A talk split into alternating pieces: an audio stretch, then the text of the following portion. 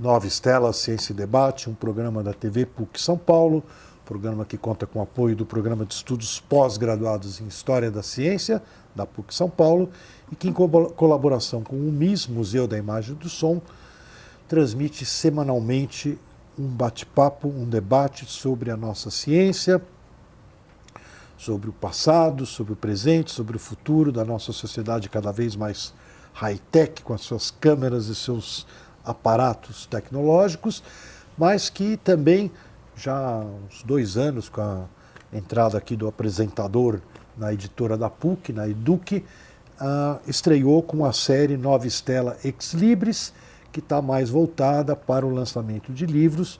E hoje nós temos aqui um livro muito especial do meu querido amigo, professor Valdir Ferreira.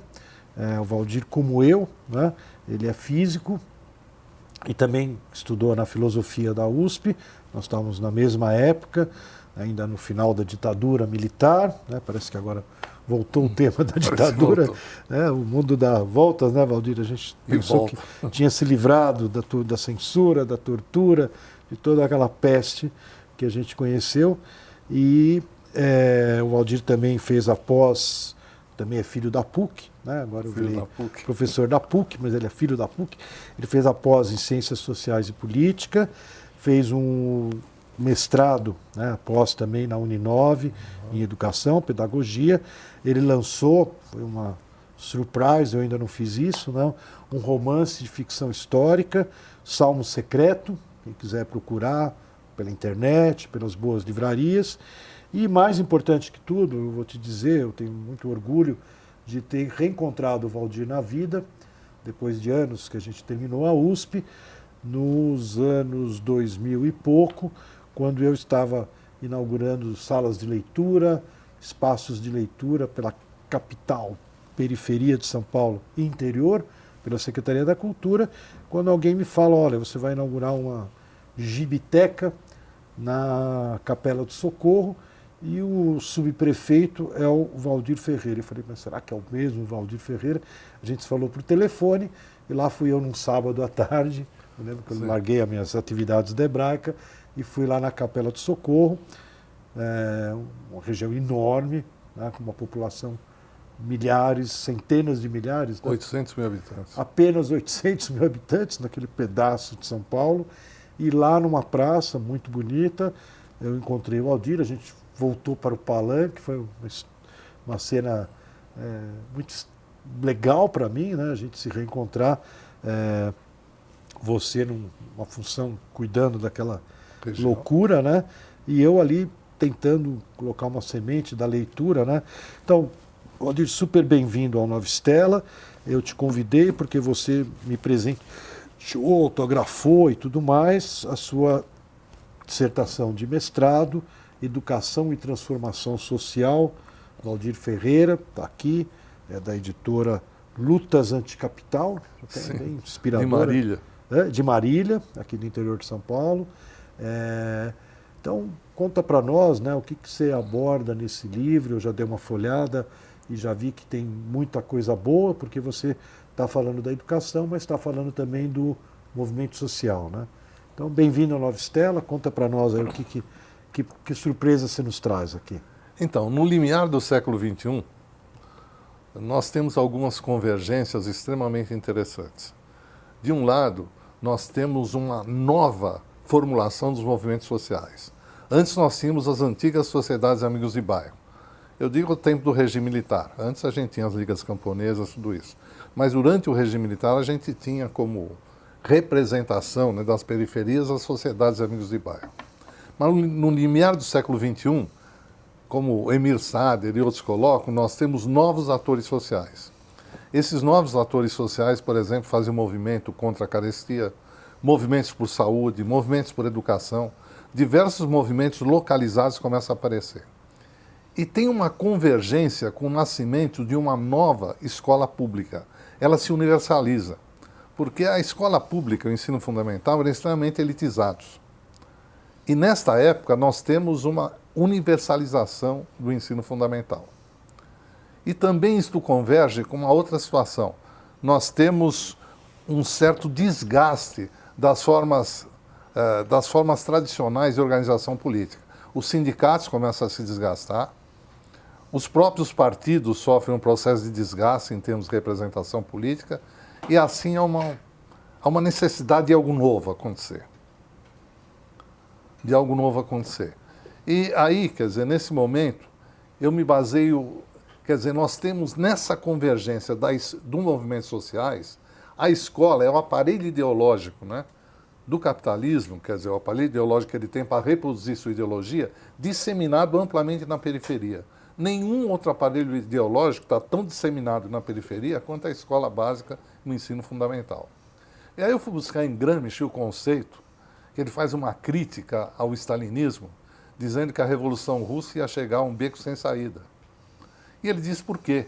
Porque, na verdade, você tem um Estado centralizado, um Estado que se coloca como socialista, mas não se criaram homens socialistas. Não existia uma luta ideológica para formar cidadãos que tivessem é, preocupação com a solidariedade e com a construção de um mundo mais justo. Então ele faz essa discussão e Isso procuro... lá no passado, né? Lá no passado, no século tempo do Mussolini. No tempo, meio do século XX. Aliás, ele escreveu isso nas prisões, nas masmorras Fascista. do Mussolini. Do fascismo. Mussolini na Itália. Mas eu acho que é um pensamento que mantém sua atualidade. Então, quer dizer, aplicando isso, quer dizer, o encontro desses novos movimentos sociais com os novos atores sociais poderia, como diz Gramsci, gerar uma nova praxe social e política. E aí eu vou incorporando diversos conceitos. O Giddens, por exemplo, pensador britânico, ele fala muito na necessidade de aumentar a ref- reflexividade dos movimentos sociais. Calma lá, aumentar. A reflexividade. O que, que é isso? Então, por exemplo, ele diz assim: existe uma luta pela saúde. Tudo bem, as UAS, as UBSs, tudo isso. Mas é preciso mostrar, através do discurso e da luta ideológica, que isso está ligado a questões muito maiores. Está ligado, por exemplo, à questão das patentes de medicamento. Está ligado aos lobbies né, de medicina que impedem que remédios extremamente necessários cheguem a baixo custo. Então, quer dizer, quando você faz a ligação das questões locais com as macro questões, você começa a gerar um processo de reflexão mais alto que começa a apontar, além das lutas localizadas, um caminho de transformação social mais amplo. E aí eu somo também com a reflexão de Lyotard. Lyotard discute muito a questão dos pequenos relatos e dos grandes relatos. Lyotard ajuda a gente, localiza ele. Um filósofo francês, né, Atual. considerado pós-moderno, e ele fala que... Acho que a gente teve um debate aqui no, nesse mesmo Sim, espaço eh, sobre questões da internet, da, da transformação do mundo, e o, o autor era o Lyotard, e para mim era novidade. Então eu estou duas vezes no mesmo espaço aprendendo sobre esse autor. Conta para nós. um Então, o. Lyotard, ele discute muito, que ele fala, a esquerda tradicional, ela fala muito nos grandes relatos, nas utopias, mas com isso ela perde, ela perde assim a- o- os pequenos relatos da comunidade. Isso é esquecido.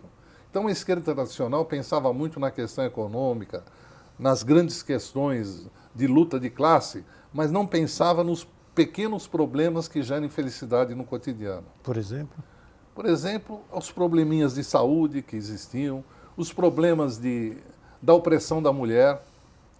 Aí eu articulo isso com Foucault, que coloca essas questões. Michel Foucault. É Michel Foucault, né, Muito bem transado. o francês, é, que, come, que ele fala disso. E que, você, e que a esquerda teria que pensar numa coisa chamada busca da felicidade. E a busca da felicidade não passa só por Mas é você burguês. resolver suas questões econômicas, mas passa por todas as pequenas opressões do cotidiano.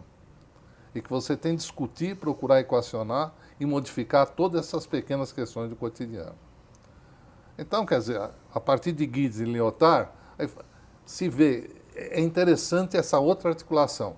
Quando nós partimos da realidade do cotidiano para gerar uma questão mais ampla, nós chegamos em Paulo Freire.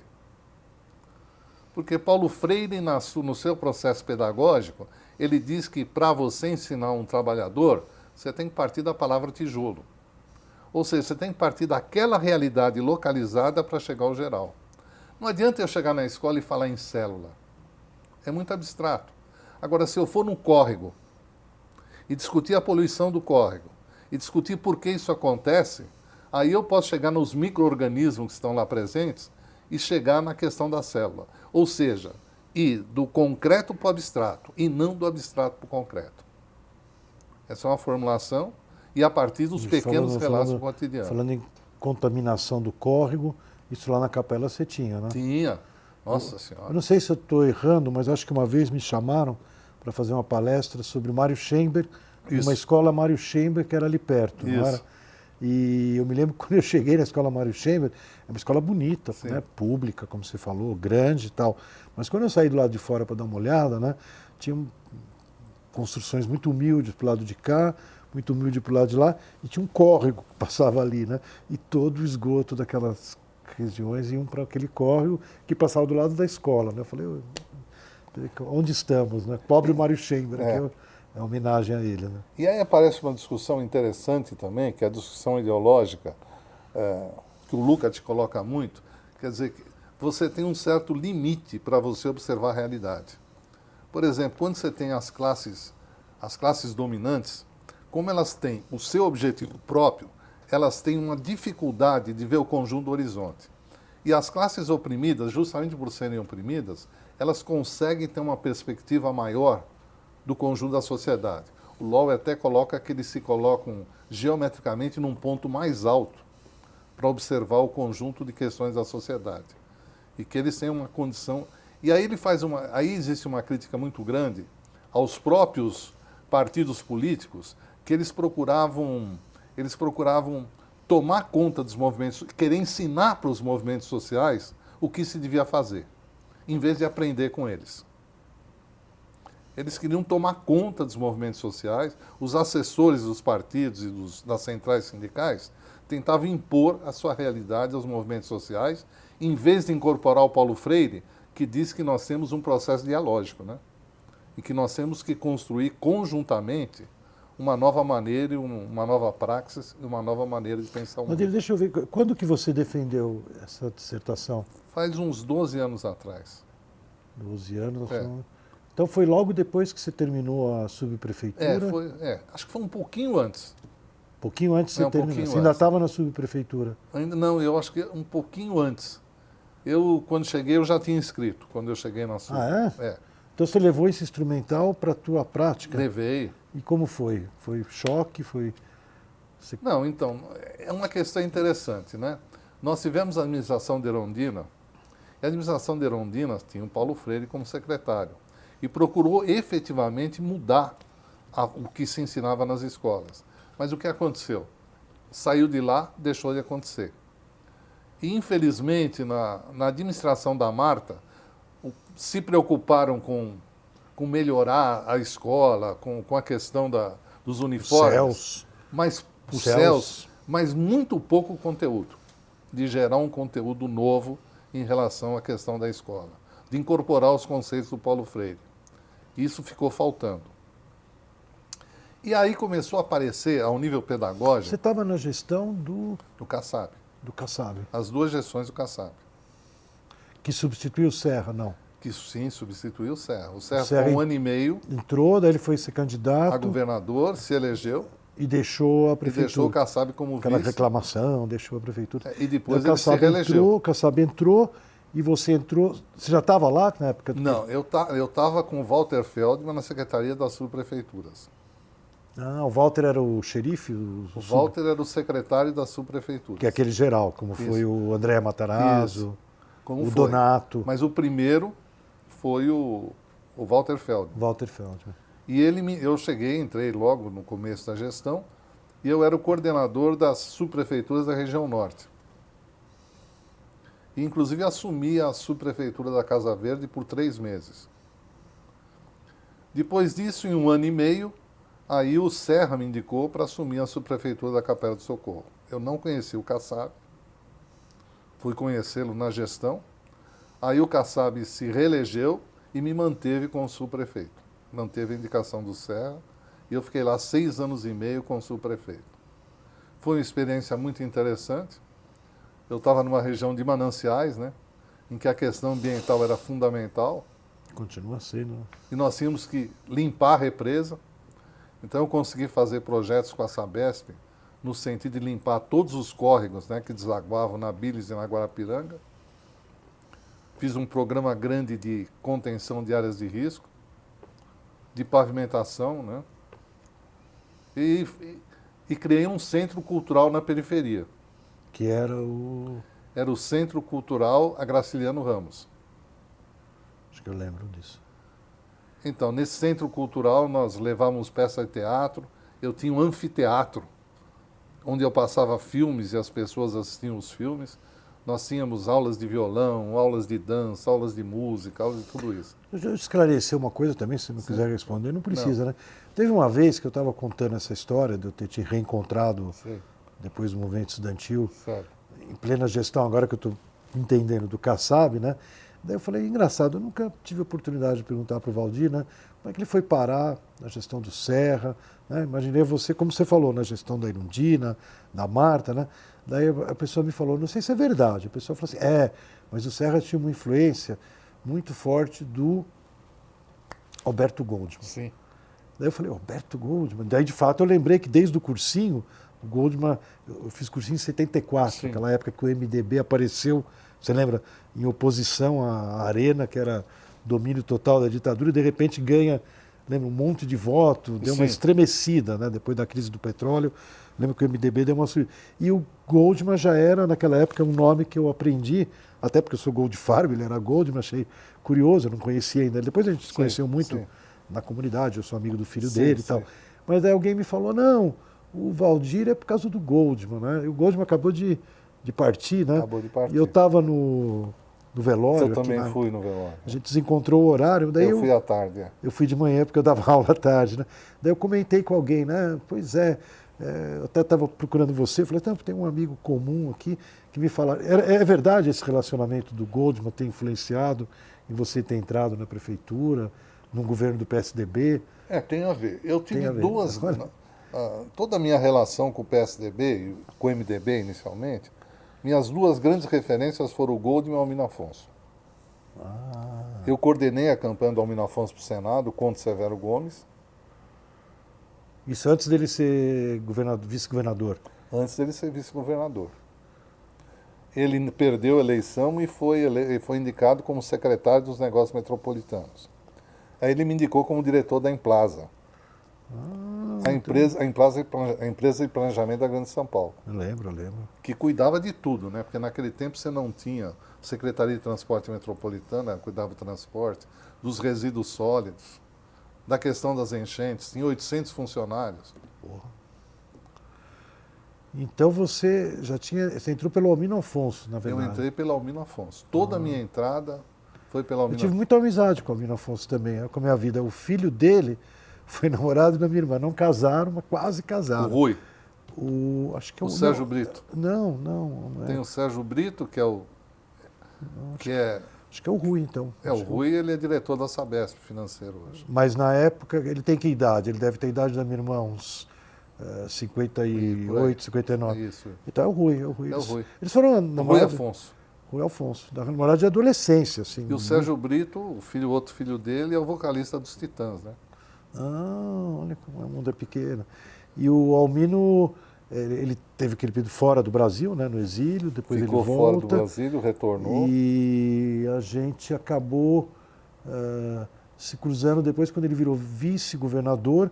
E eu fui do Quercia, né? É, do Quercia, eu fui lá no Palácio, em nome do Mário Chamber, para conseguir um apoio da imprensa oficial, que era Sim. do Estado, né, é do Estado até hoje, para fazer um livro em homenagem ao Schemer, que é Pensando na Arte, que é um livro em coucher, sofisticadíssimo, que eu nunca poderia ter feito.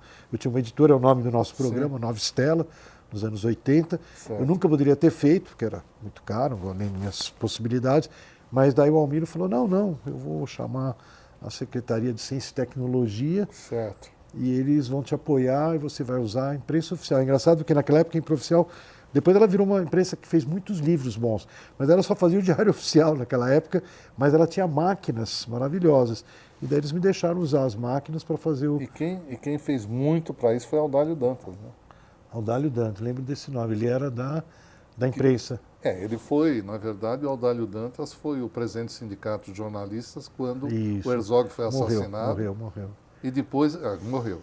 E ele Quando ele morreu, ele era o Adélio Dantas, que era o, o porta-voz aí dos jornalistas, né? É, e ele, e ele, na verdade, construiu, de certa maneira, a imprensa oficial no governo Montoro.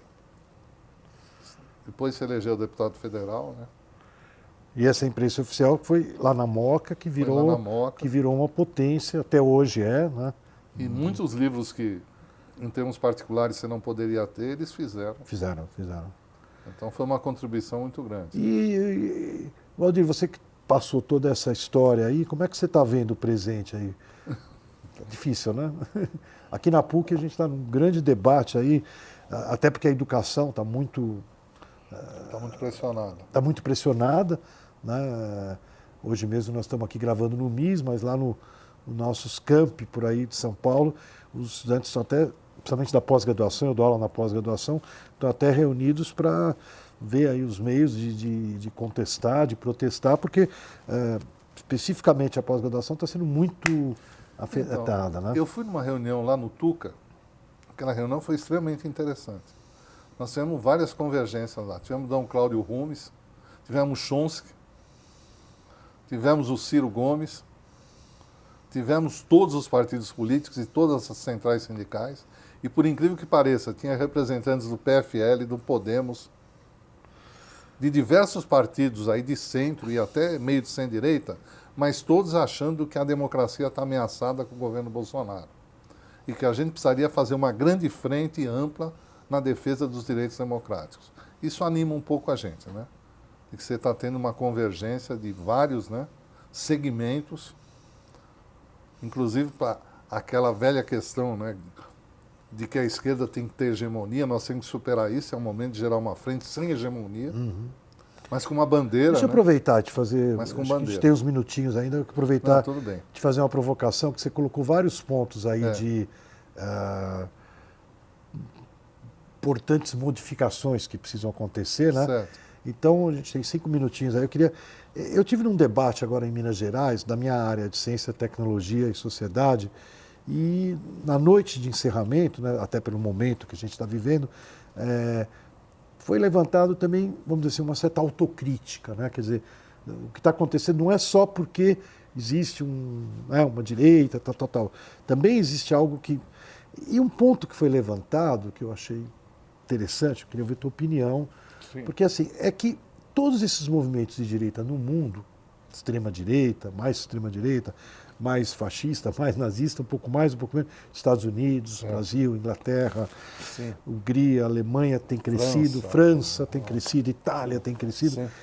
Eles todos têm uma espécie de uma coisa em comum, que eles querem assumir o discurso de que nós representamos Deus, nós representamos. Bolsonaro falava eh, né, Deus acima de tudo, tal, tal, tal. A, a, verdade é, salva e Deus é a verdade e tal. E, uma coisa que é, a gente discutiu lá em Belo Horizonte, nesse evento, é que, de certa forma, talvez uma coisa que a modernidade, né, desde o iluminismo indo para o marxismo, tudo, pecou eventualmente, foi ter deixado a questão de valores essa foi a palavra que eu ouvi lá. Eu estava pensando em questão religiosa, mas a pessoa me transformou a minha questão sobre a questão da religião na questão de valores. Né? Talvez a gente deixou a questão de valores meio de lado. E de repente a sociedade tem uma carência, e como a gente não oferece um discurso que preencha essa, esse lado, eles oferecem. Ó, você quer valores, você quer proteger tua família, tua filha, que está com problemas, né, insegurança das mães, mães que não têm maridos. Exato. Você entende? A sociedade tem de repente vem o cara de lá, tudo bem, você vai dizer para mim, tem N outras razões para ele estar. Tá, mas essa é uma. Né? E todos batem na questão. Eu sou Deus, eu sou o cara da igreja, eu sou o cara não é, que representa, tal, tal, tal. Então, não sei como você vê. Eu me lembro, quando eu entrei no movimento estudantil lá contigo, uma vez alguém foi roubado, né? Num circular ali da USP. Sim.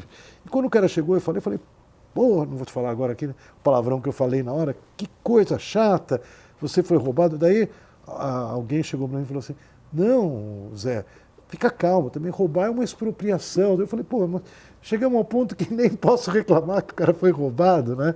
Eu tô, tô, dando um exemplo bem, como você certo. falou, bem mion, bem, bem micro, né? Perfeito. O que, que você acha? A gente tem três minutos aí para você dar uma finalizada. Então, rapidamente, para terminar, inclusive eu trato muito dessa questão aqui, é que nós temos hoje, é, quer dizer, rapidamente, nós começamos a ter uma nova formulação de escola, que interdisciplinaridade tudo isso. E eu tenho exemplos aqui de escolas extremamente interessantes. Por exemplo, do Cristóvão Buarque, a Escola Candanga. Em Minas, a Escola Plural. Só que elas dependiam de quem estava no governo. Quando o governo progressista caía fora, ela desaparecia. Então, discu... primeiro eu coloco aqui o Istvan Mesaros nessa discussão, que o Istvan coloca que o capitalismo globalizado atual é impossível atender às demandas da sociedade.